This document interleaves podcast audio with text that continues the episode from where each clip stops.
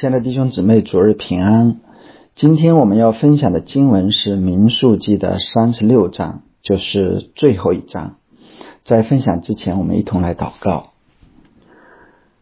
荣耀圣洁的天父，我们感谢你，谢谢你召聚我们来到你施恩宝座前，我们一同来啊仰望你，等候你赐下你的话语，求你的圣灵在我们的心中工作。带领我们进入你的真理，求你使用孩子啊不配的、不全的分享，来见证主你自己的作为，也来啊造就我们的生命。恳求你啊施恩赐福给我们，来到你面前的我们都不空手而归。愿主你赐福我们以下听到的时间，奉耶稣的名祷告，阿门。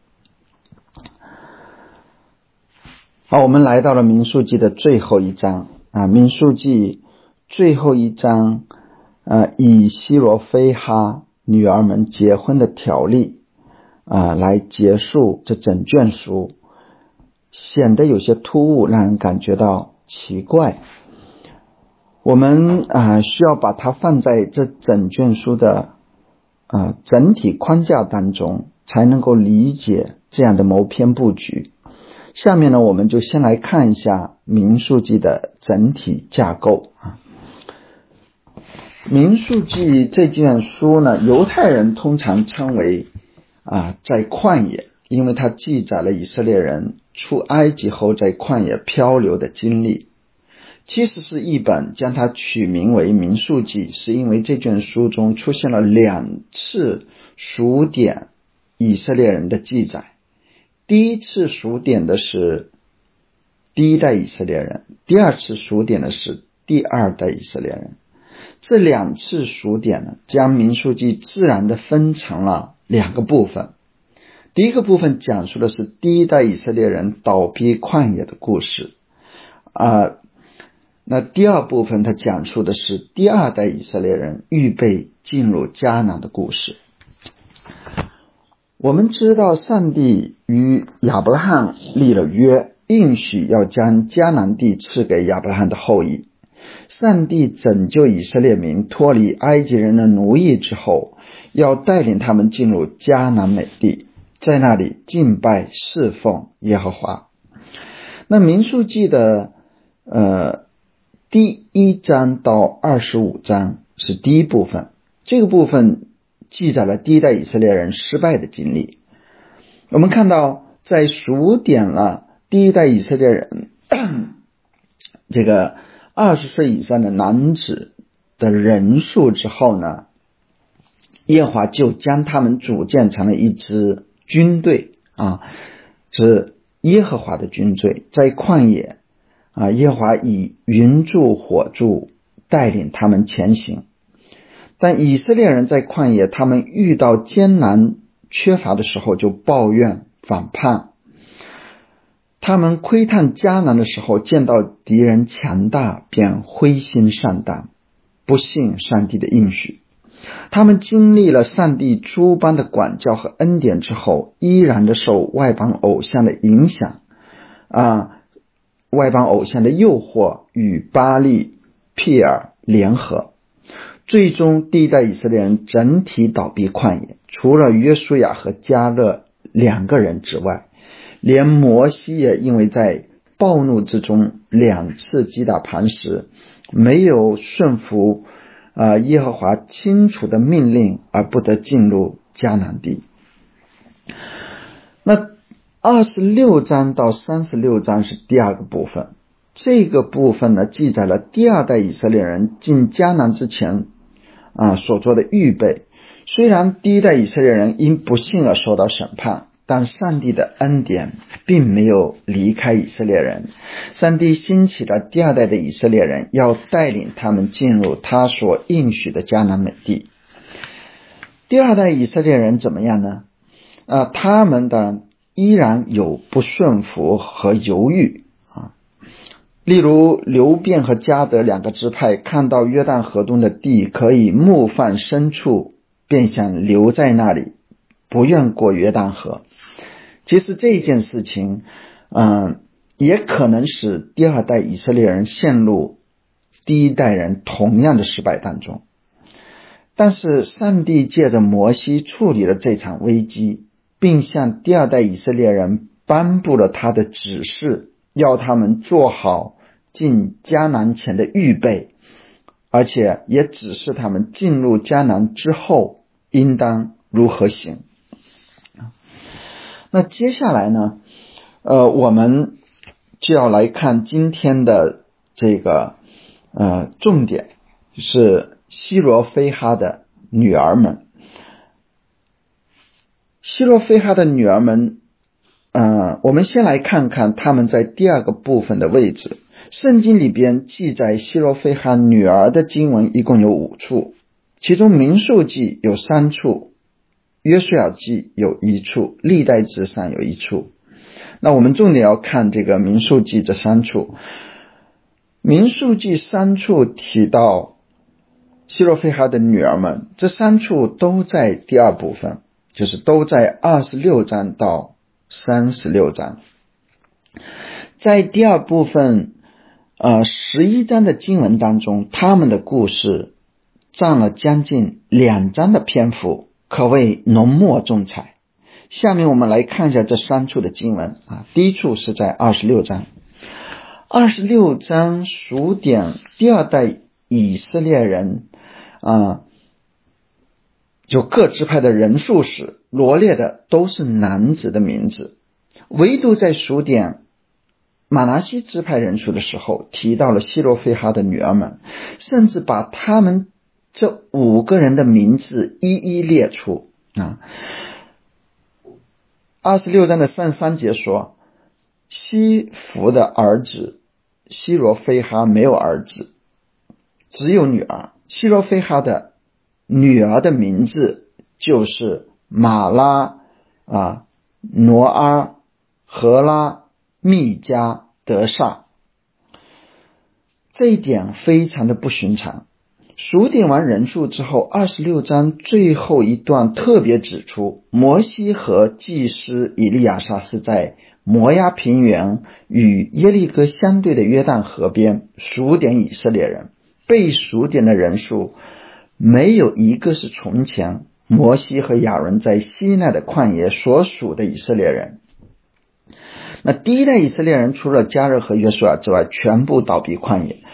那随后的二十七章第二次提到了他们。这一章讲述的是希罗菲哈女儿们要求产业继承权的故事。产业继承问题是一个非常核心的问题。上帝让摩西数点以色列以色列民第二代以色列民，就是为了带领他们去承受上帝所应许的迦南美地。那读到二十七章的时候，我们便。呃，理解了为什么二十六章会提到希罗菲哈没有儿子，只有女儿的问题。二十七章记载，希罗菲哈的五个女儿来到摩西、以利亚撒众首领和会众面前，提出了他们的诉求。为什么因我们的父亲没有儿子，就把他的名从他祖宗除掉呢？求你们在我们父亲的兄弟中分给我们产业。他们清楚的知道，若是与可拉同党，聚聚，呃，聚集背叛攻击耶和华，就失去了承受应许之地的资格。但是他们的父亲并没有与可拉一同叛乱，他只是与其他第一代以色列人一同死在旷野。可拉及其同党的后裔无法承受迦南地的产业，然而其他死在旷野的人。他们的后代依然可以承受应许之地，而希罗菲哈女儿们啊，他们的父亲因为没有儿子，他的产业就要归给他的兄弟，这样他的后代在迦南地就没有产业，他的名也因此就从他族中被除去。啊，他们认为这是不合理的。他们并不是在质问为什么男女不平等，为什么继承权只给了儿子而不给女儿？如果他们有兄弟的话，他们不会提出这个问题。但是在一个女子一直没有继承权的社会中，他们提出这样的诉求依然需要极大的勇气。他们为什么敢于在摩西及众首领的面前，或者说敢于在上帝的面前提出这样的要求呢？我们知道，土地在旧约圣经中是一个重要的主题。对于古代以色列人来说，土地是最重要的产业。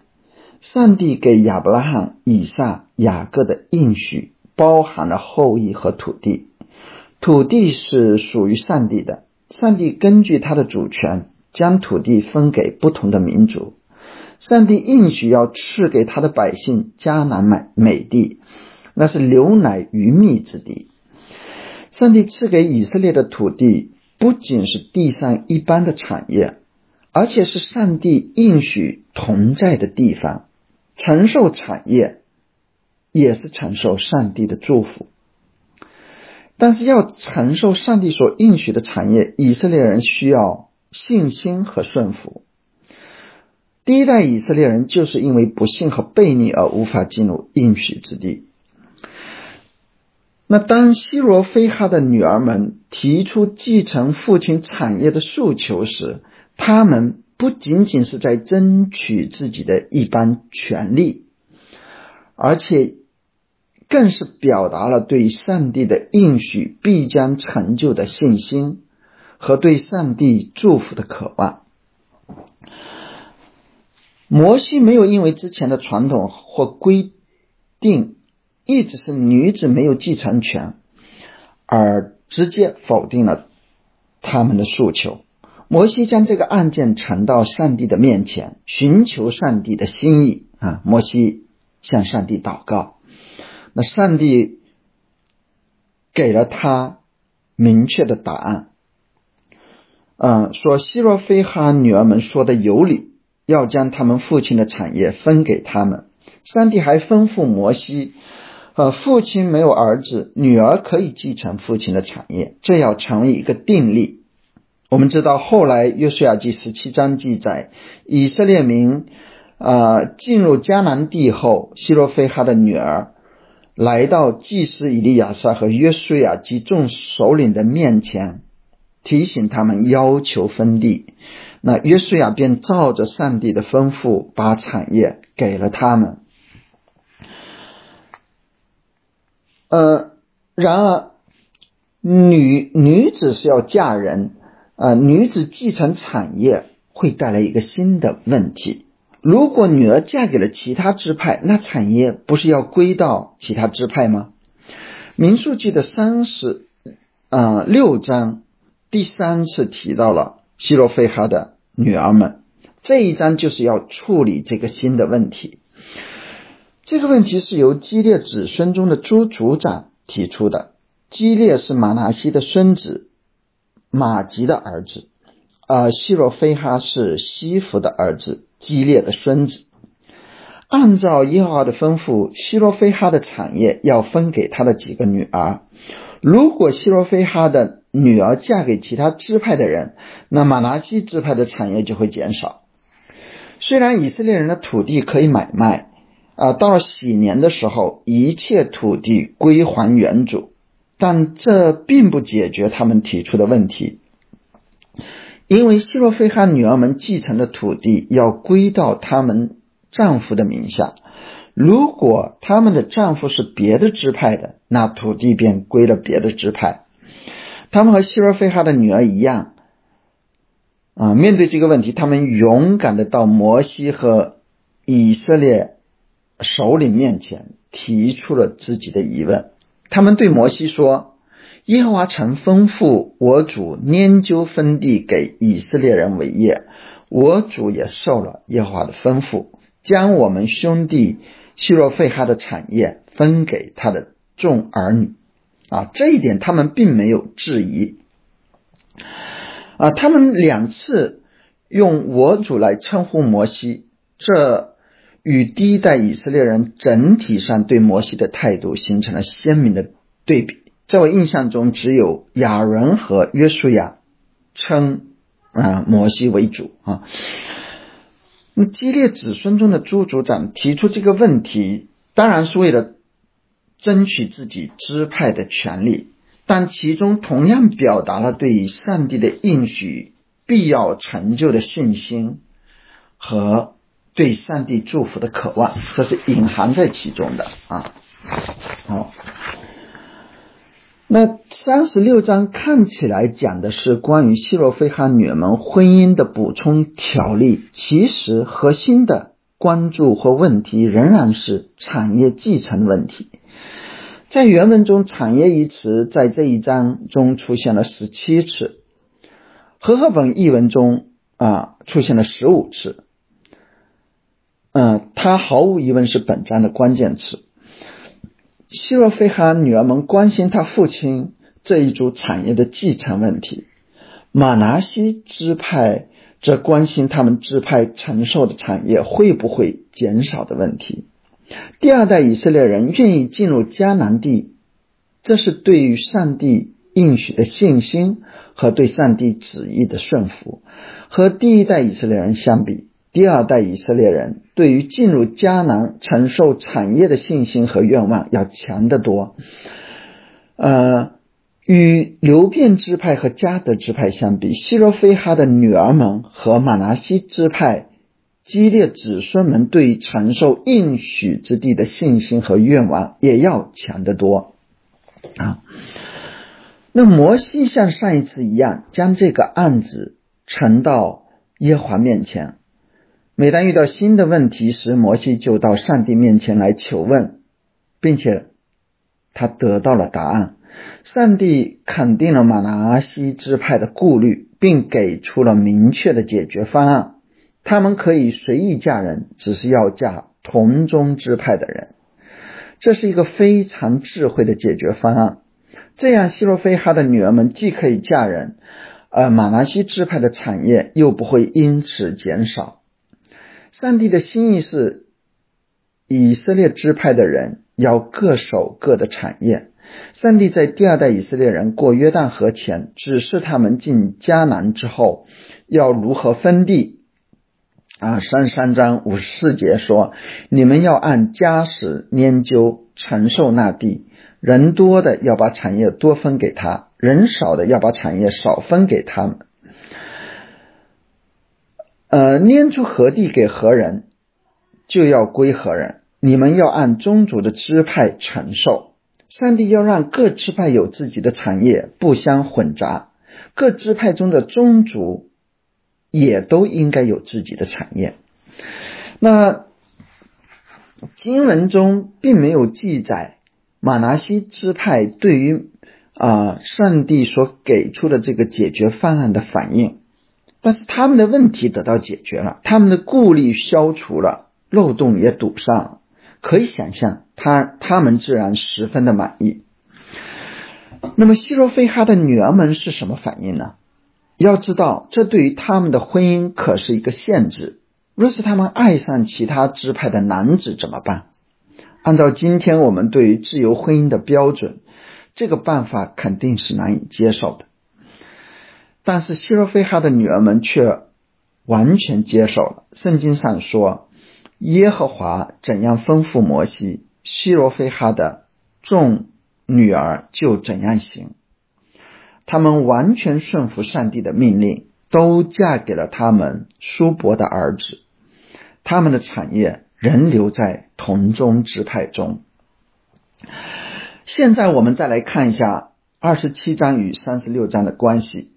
好，二十六章数点完第二代以色列人之后，二十七章立刻谈到了希罗非哈的女儿们提出的产业继承问题。然后，上帝设立约书亚作为摩西的接班人，让约书亚带领第二代以色列人进入迦南。在约书亚继任之前，摩西重塑甚至增加了一些节期和礼仪的条规。处理了流变支派和加德支派想要留在约旦河东所带来的危机，颁布了土呃分地和设立陶城的律例。那到这里，按理说民数记就可以结束了。然而民数记最终是以希罗非哈女儿们的故事结束。可以说，第二次人数数点啊，呃，第二次数点人数之后，整个第二部分是以希罗菲哈女儿提出继承问题开始，以这个问题所带来的另一个问题的解决结束。二十六章与三十六章在结构上首尾呼应。二十六章继承权问题的提出，体现了希罗菲哈女儿们对于以色列人必承受应许之地的信心和盼望。三十六章女子继承权连带问题的解决，则体现的是希若菲哈女儿们的顺服，他们愿意完全照着上帝的吩咐而行，哪怕其中需要接受一些限制、一些自我牺牲。好，那接下来我们来看这个，来展望一下承受应许之地的未来。三十六章一到十二节讲述完希罗菲哈女儿们顺服上帝的吩咐之后，这一章又加上了一节啊，就是三十六章的十三节。这是耶和华在。摩西平原约旦河边耶利哥对面，借着摩西所吩咐以色列人的命令典章啊，民数记第一章记载，第一代以色列人从西奈山脚起行，他们在旷野漂流了三十八年，最终倒闭旷野。上帝为了信守他与亚伯拉罕所立的约，继续施恩于以色列民，赐恩给他们的后代。如今。第二代以色列人站在了摩崖平原、约旦河边、耶利哥对面，他们可以望见迦南地。上帝曾经让摩西上亚巴林山眺望迦南地，但是摩西自己不得进入。然而，上帝要带领第二代以色列人越过约旦约旦河啊，去征服迦南地。上帝借着摩西给第二代以色列人颁布了具体的命令和典章啊，这里说摩西啊，神借摩西所吩咐以色列人的命令典章，这个这些命令和典章关乎他们进入迦南地后要如何敬拜，如何对待迦南地的居民和偶像啊，以及秋堂啊，如何分地等问题。第二代以色列人会如何对待上帝的命令和典章呢？他们会像第一代以色列人那样时常不信和悖逆，还是会像希罗菲哈的女儿们那样充满信心、乐意顺服呢？那民数记最后一章以希罗菲哈女儿们的顺服结束，这为第二代以色列人树立了一个信心和顺服的榜样，也。让人对第二代以色列人啊，可以充满盼望和期待。更重要的是，尽管第二代以色列人的信心仍然会受到考验和威胁，呃，但上帝的应许最终不会落空。上帝为了他自己的荣耀，必成就他的应许，使以色列人最终进入应许之地。啊。那最后，我想分享啊三点的思考和应用啊。第一点是关于信心和顺服的问题啊。第一代以色列人倒闭旷野成了我们的警戒。新约中多次的提到，保罗在哥林多前书十章说，他们领受领受了上帝诸般的恩典，经历了上帝各样奇妙的作为，然而他们仍然不信悖逆。贪恋恶事，拜偶像，行奸淫，试探主，发怨言，结果他们受到了上帝的审判，一代人都死在了旷野，无法进入应许之地。希伯来书三章也表达了上帝对于王梗悖逆的第一代以色列人的厌烦和愤怒。那民数记整卷书的写作目的，就是为了提醒新一代以色列人，不要像他们的父辈那样背离上帝。呃，违背与上帝所立的约，反叛抱怨，最终招致上帝的审判。那这件书同时也在鼓励第二代以色列人要效法希罗非哈女儿们的信心和顺服的榜样，相信上帝的应许，顺服上帝的命令，倚靠上帝进入迦南迦南美地。那从希伯来书第四章，我们看到迦南美地其实预表的是天上真正永恒的安息。那呃，其实就是上帝自己的安息。我们这些蒙上帝救恩的人，是被呼召去承受天上的永不朽坏的产业，就是那永恒的安息。这同样需要我们不断以信心和顺服来回应上帝的恩典。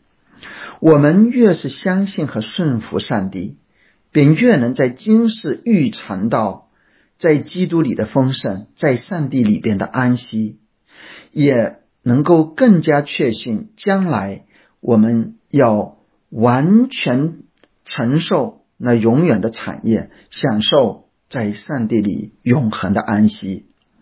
因此，希伯来书的作者在希伯来书四章十一节写道。所以你们务必竭力进入那安息，免得有人学那不信从的样子跌倒了。求主保守我们在走天路的过程当中都不致跌倒。好，第二点是关于啊提出问题以与解决问题。第呃希洛费哈的女儿们。和他们所属的马拿西支派激烈子孙中的族长们提出继承啊产业继承的新问题，这两个问题都得到了积极的回应和解解决。这是两幅极美的图景啊！以色列人的民事律法并不全备，在遇到新情况的时候，需要制定新的条例。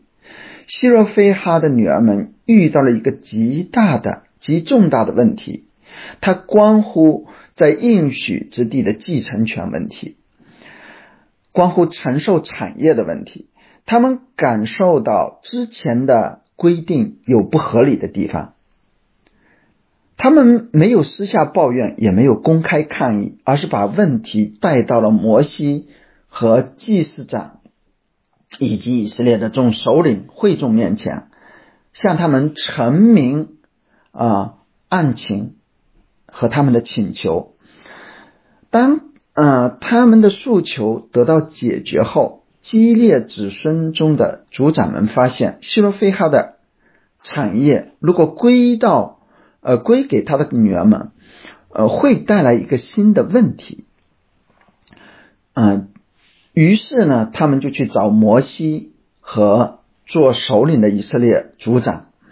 他们提出问题时，对摩西表达了充分的尊重。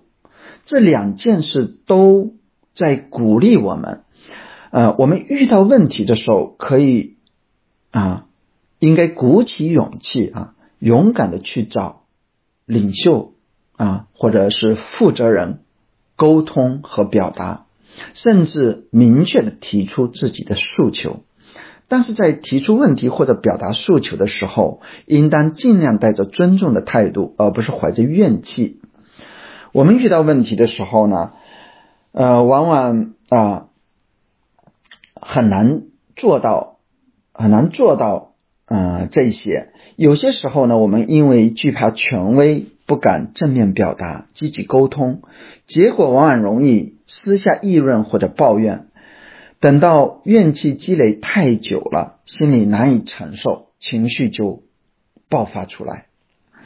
当然，还有一些时候呢，我们提出了问题，表达了沟通，但是问题没有得到足够的重视，或者一直得不到解决，最后演化为不满。和冲突，所以这一方面呢，当然是关乎到啊，这是更复杂的问题的，也关乎带领人的问题啊。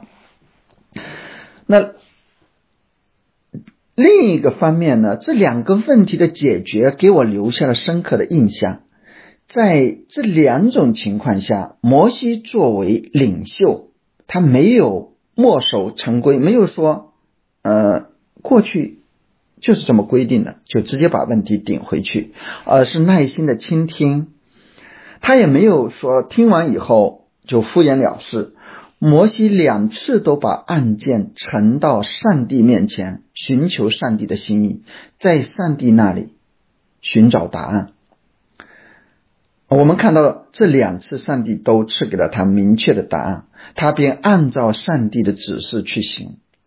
所以，作为教会的领袖，作为呃带领人，或者是负责某一些事工的同工，我们在上帝的面前啊，我们向向上帝、向人都需要心存谦卑和开放的态度。唯有如此，我们才才能够。啊，按照上帝的心意来服侍。那在此，我也特嗯，在此特别的提醒我自己，以及其他在不同位置上做带领的同工，我们需要更多的倾听弟兄姊妹生命的需要啊，生命当中的呼声啊，更深的去在上帝的面前。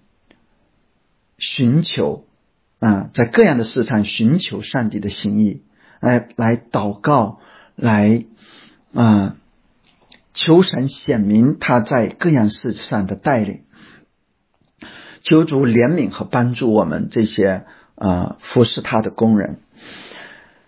最后一个问题是关于女子和少年的问题。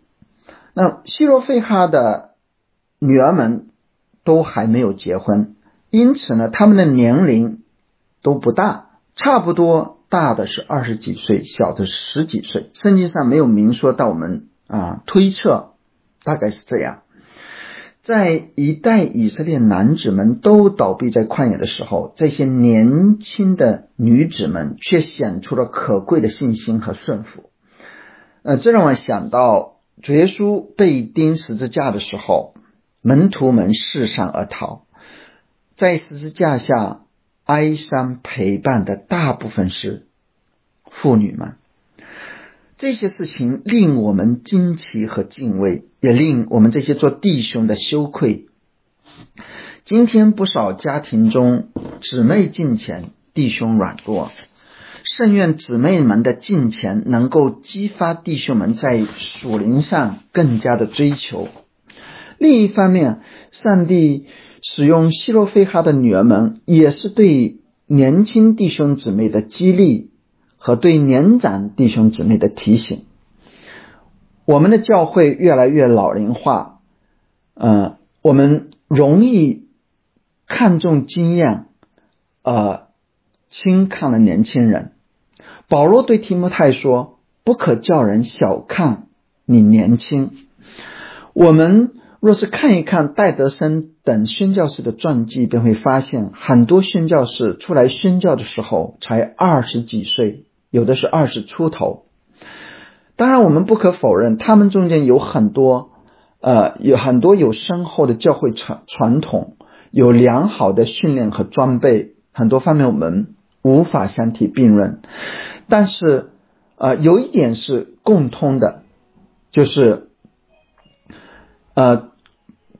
更重要的是，上帝为了他自己的工作，亲自兴起人年轻人，所以求上帝在我们中间也早日的兴起更多年轻人，成为他的见证。好，这就是我今天要分享的。好，我们最后一同来祷告，阿巴天父。我们感谢你的恩典，照着我们的本性，我们都和第一代以色列人一样顽梗悖逆。啊！但是因你的恩典，你依然啊怜悯我们。求你以你的慈爱连续我们，在我们软弱的时候扶持我们，使我们不致跌倒。求你帮助我们，可以效法希若非哈女女儿们的信心和顺服，使我们。无论在今生还是在来世，都能够享受到在基督里的丰盛，在上帝你自己里面那永恒的安息。求你在我们中间，在弟兄姊妹与带领人中间成就美好的沟通，有问题能够清楚的显明提出。